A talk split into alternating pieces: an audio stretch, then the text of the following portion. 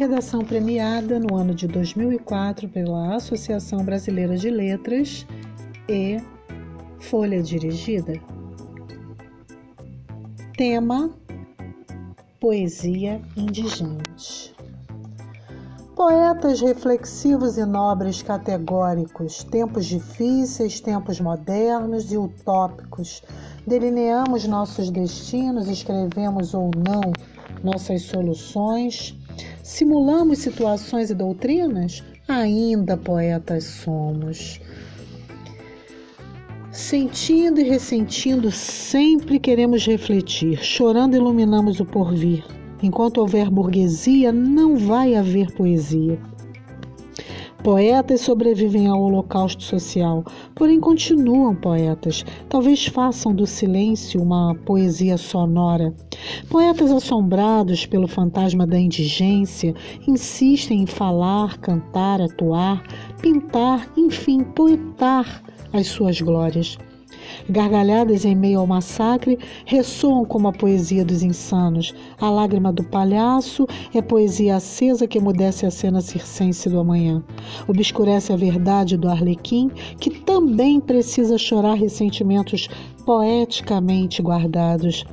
Educar com poesia produz efeito duradouro. Já fiz a experiência e vi os frutos brotarem, gerando outros muito mais criativos.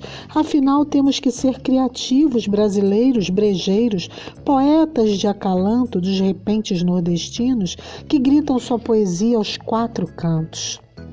Oferecer belo poema de amor ao tímido, ao oprimido, contar belas histórias e histórias para os desprovidos da visão, seja ela física ou não, cantar versos eloquentes ao mendigo, também faminto de amor, ofertar um livro poético à servidora doméstica, talvez não tenha tempo ou não saiba ler, mas tal tesouro poderá verdadeiramente ser para ela o futuro.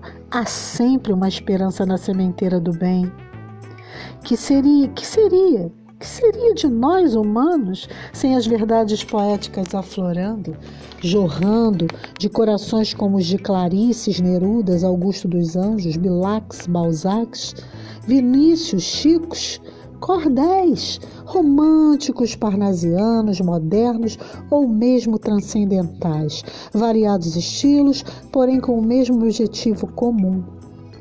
Mergulhar no emaranhado humano, carente sempre da poesia.